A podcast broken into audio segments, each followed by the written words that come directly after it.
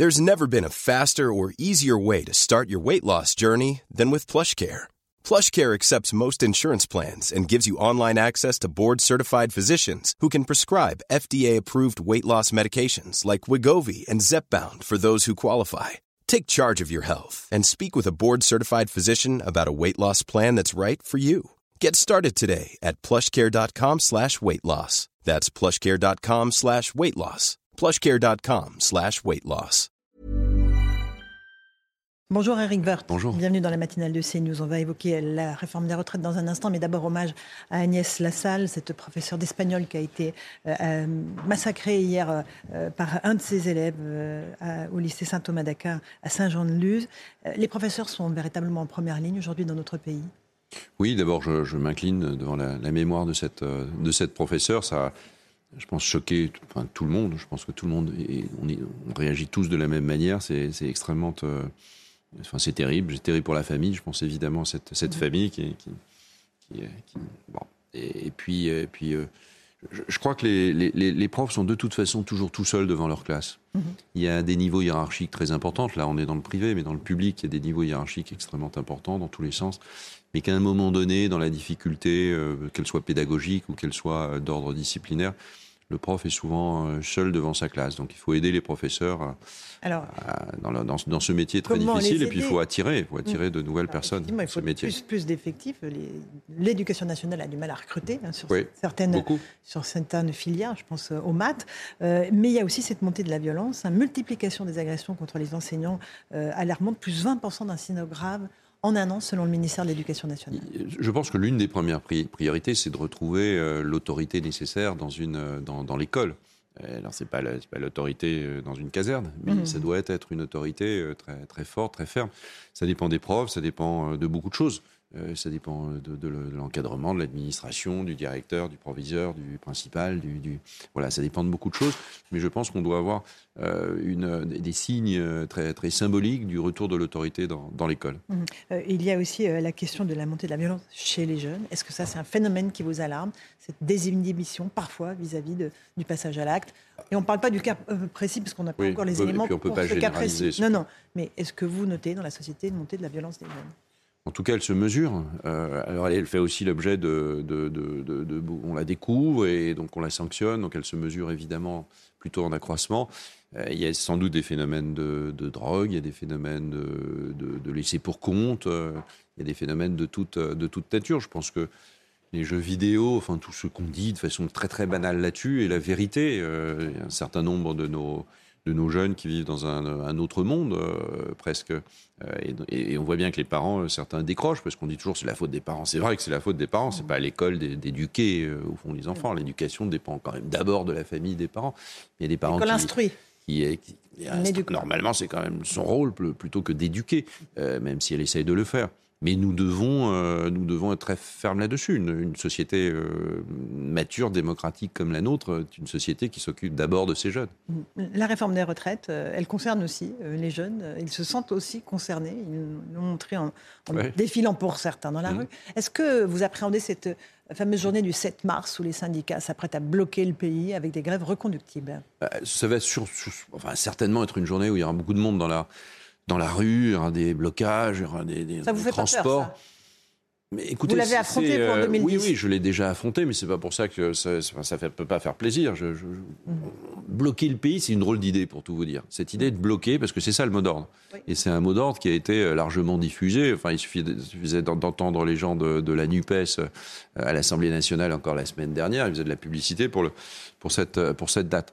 Mais bloquer le pays, c'est une drôle d'idée quand même. Dans un pays aujourd'hui qui est soumis à beaucoup, beaucoup d'incertitudes, et on ne va pas les égrener, il y en a beaucoup. Ça vaut d'ailleurs pour la plupart des pays du monde. C'est pas que la France, évidemment.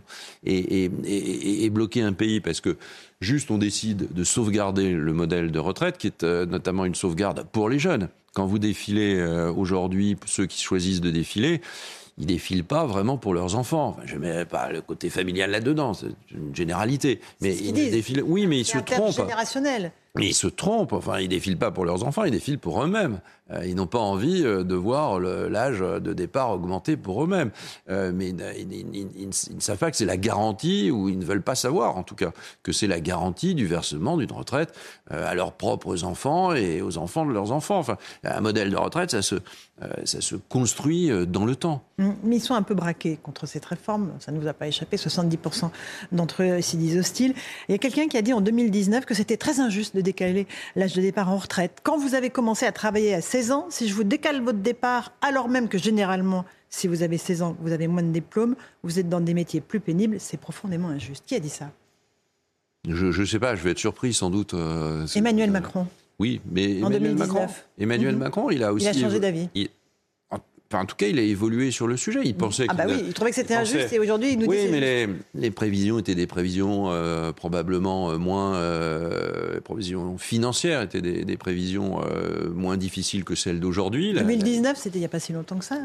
ouais, enfin c'était avant la crise du Covid. Hein. Mm. la crise du Covid, elle arrive, elle, elle, remet en cause beaucoup d'éléments euh, économiques mondiaux. L'organisation économique mondiale n'est plus la même. Euh, l'inflation n'a rien à voir. Enfin, tous ces sujets n'ont pas grand-chose à voir. La démographie n'a pas beaucoup changé, mais c'est comme ça. Mais où est la colonne vertébrale Et en tout cas, mais la colonne vertébrale, c'est de temps en temps d'évoluer. C'est-à-dire de considérer, à partir du moment où le président considérait qu'il fallait un régime universel, il, trouvait des réponses dans ce régime universel de, de convergence. Bah, le régime universel, ça n'a pas marché. On ne peut pas dire qu'il l'a pas présenté. Il l'a présenté. Moi, j'en ai été un des opposants mmh. euh, parce que je considérais que c'était trop compliqué et que les périodes de convergence entre des gens qui ne touchent pas les mêmes retraites et, ne vivent pas sous les mêmes contraintes ou les mêmes règles de retraite, bah, ça prend 10 ans, 20 ans, 30 ans, 40 ans pour converger. Donc plus personne n'arrivait à se projeter. Dans cette réforme-là, c'est une réforme très efficace.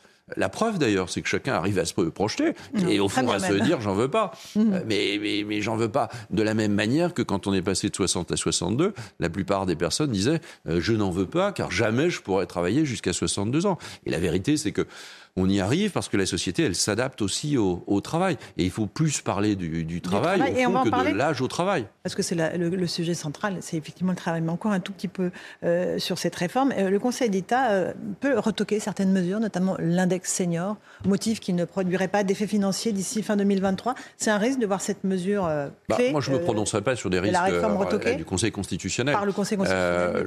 le Conseil d'État a donné un avis. Le mhm. Conseil d'État est conseiller du gouvernement dans les projets de loi. Donc il y a toujours un avis du Conseil d'État. Ah ben, je ne sais pas, je n'ai pas lu l'avis du Conseil d'État, il n'a pas été rendu euh, public, mhm. donc je ne sais pas ce qu'a dit le Conseil d'État, mais le gouvernement en a euh, obligatoirement euh, tenu, compte, ou alors en tout cas mesuré le, le risque. On, verra bien. Il y a toujours de toute façon, pour tout projet de loi mhm. qui devient une loi, il y a toujours un risque constitutionnel si le Conseil constitutionnel est, est saisi, mais, mais sur des éléments annexes par rapport au cœur du sujet. L'augmentation de l'âge, évidemment, ne, pose pas de problème. Le texte arrive au Sénat. Euh, la semaine prochaine. Euh, vous pensez que les sénateurs vont l'adopter en l'état, vont encore le modifier, euh, vont l'amender ah, je pense qu'ils vont l'amender, sans doute. Le Sénat fait un travail sérieux, solide. ce ne sera pas un travail hystérique comme on a dû pu le, subir sous les assauts d'une NUPES déchaînée à l'Assemblée nationale.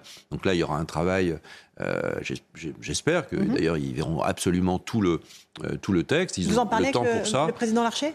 Non, j'en ai pas parlé avec euh, Gérard Larcher, mais Gérard Larcher en a parlé avec le président de la République et surtout la première ministre. Donc je, pense que je pense que le Sénat évidemment va adopter euh, cette, euh, ce, projet de loi. Il va peut-être faire des changements. Mhm. on voit bien qu'il y a un attachement par rapport aux droits familiaux à des certains points. Peut-être qu'il va remettre en cause un certain nombre de choses votées. Il y en a pas eu tellement votées ou, ou, pas votées d'ailleurs par l'Assemblée nationale. Euh, et, puis à ce moment-là, euh, il y aura une commission mixte paritaire, une réunion de députés et de sénateurs, dont je pense que je, ferai partie.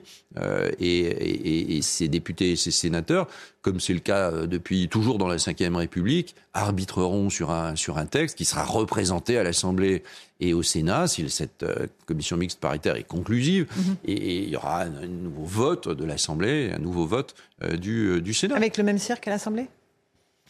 Bah, il y aura un cirque euh, moins important vu que ça durera moins longtemps. Euh, les lectures. Ça que 20 jours là, hein, donc. Euh... Ouais, ouais, mais euh, les conclusions d'une commission mixte paritaire, c'est quelques heures, donc ça durera moins longtemps. Et puis, je pense aussi que les jeux seront faits. Euh, je sais bien que certains disent qu'ils ne voteraient pas des conclusions. Si cette commission mixte paritaire, encore une fois, est conclusive, certains disent, même chez LR, qu'ils ne, ne voteraient pas Aurélien en, Pradier, vous en l'état. Vous évoquez je crois que je crois qu'Aurélien Pradier l'a dit en, en, disant en l'état, parce que toujours les trucs sont toujours en l'état.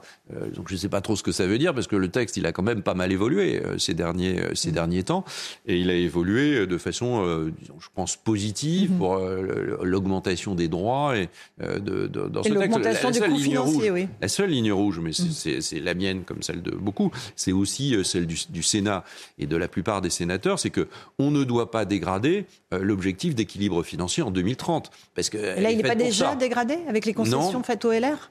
Non, pas trop, parce que c'est des concessions. À hauteur de 6 ou 7 milliards quand même? Oui, mais l'idée, c'était de rendre 5 à 6 milliards, c'était mhm. d'avoir à peu près un tiers rendu. La réforme rapporte, entre mhm. guillemets, 18 milliards, et à peu près un tiers de, ce, de cette somme était réinjecté dans le système pour essayer d'en améliorer l'efficacité et surtout euh, la, la, la, justice ou l'équité.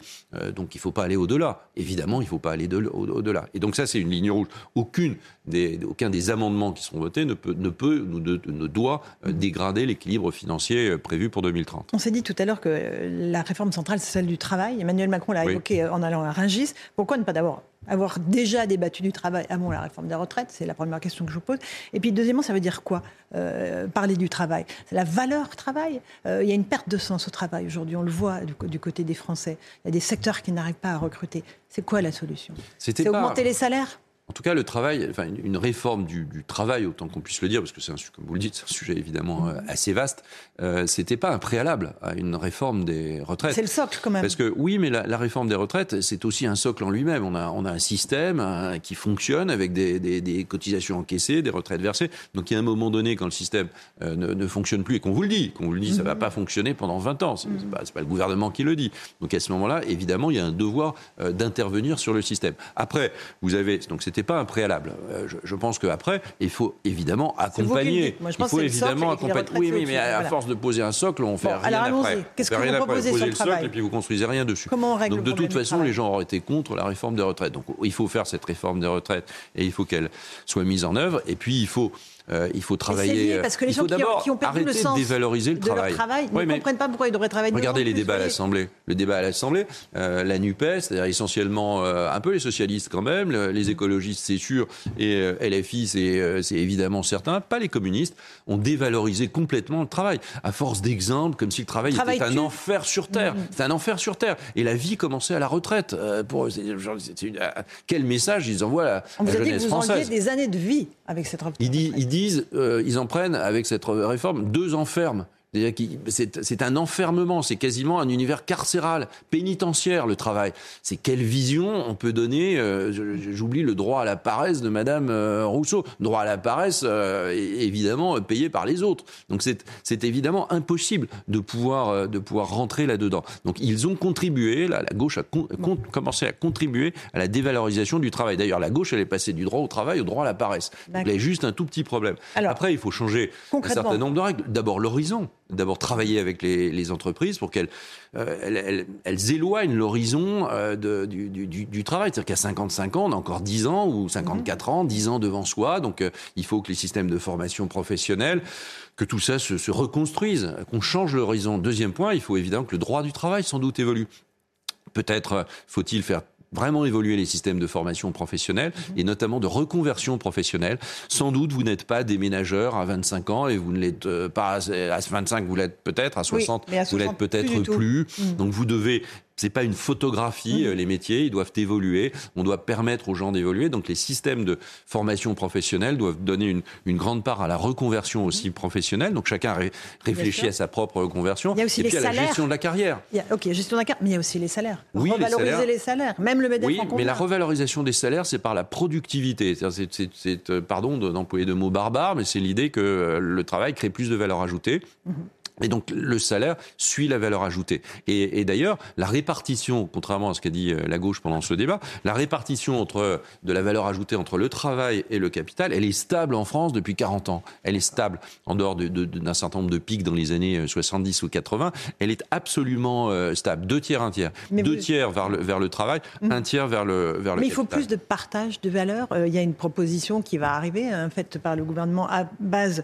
d'un accord passé avec les partenaires sociaux qui prévoit la généralisation de l'intéressement euh, en cas de bénéfice d'une entreprise, la participation pour les entreprises de plus de 11 salariés. ça, fait partie de la Je rappelle quand même que la répartition, elle est stable, ce qui n'est pas le cas dans d'autres pays entre le capital et, le travail, sachant que le capital, c'est du risque. Euh, donc vous dites que les riches ne sont pas plus riches et les pauvres ne sont pas plus pauvres aujourd'hui? Je dis que la valeur ajoutée de l'ensemble du pays est répartie sur le travail, est répartie sur le capital, et que, que cette répartition, cette euh, proportion entre les deux est stable et se va aux deux tiers au, salaire. Maintenant, il faut augmenter tous les, les outils d'intérêt d'intéressement et de mhm. participation. On a des bons outils euh, de, et, ça, va être le cas. Il y a une sorte d'accord national interprofessionnel entre les syndicats. Il faut maintenant qu'il soit euh, signé. La première ministre a indiqué qu'elle le euh, qu'elle ouais, que, enfin, qu'elle qu'elle le transformerait en une loi et qu'elle changerait pas cet accord. Et je pense que ça c'est une c'est une très bonne chose. Il faut que notamment dans les petites entreprises, puisque c'est déjà le cas dans les grandes, les, les, salariés puissent participer plus directement à la réussite de leur entreprise. C'est pour ça que sans arrêt critiquer la réussite des entreprises, prendre des entreprises françaises qui réussissent euh, avec leurs propres défauts, mais qui réussissent comme des boucs émissaires absolus. On a l'impression qu'on mise sur l'échec, on mise sur le chômage, on a l'impression qu'on veut d'une France miséreuse et qu'on ne veut pas d'une France qui réussit. Évidemment, dans une France qui réussit, il y a des personnes qui sont laissées pour compte. Et évidemment, notre modèle social, c'est de faire en sorte de les rattraper. Ça va de soi, mais on ne peut pas présenter le pays euh, sans arrêt comme cela. Et c'est comme cela que la NUPES l'a présenté. Merci beaucoup, Eric Woerth, d'être venu ce matin dans la matinale de CNews.